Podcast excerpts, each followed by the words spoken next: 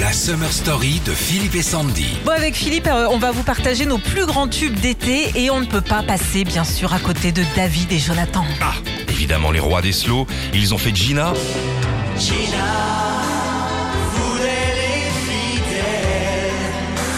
Bella Vita.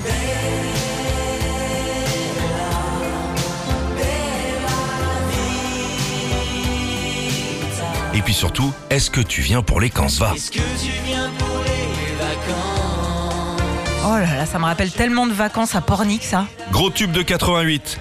Et en même temps, ils ont été aidés par le roi des tubes de l'été, euh, Monsieur Barbelivien. Ouais, le roi des tubes tout court. Il a aussi fait Mon mec à moi de Patricia Cass ou même un autre tube d'été, Philippe, hein, les Sunlight des Tropiques. Je connais pas. C'est nouveau?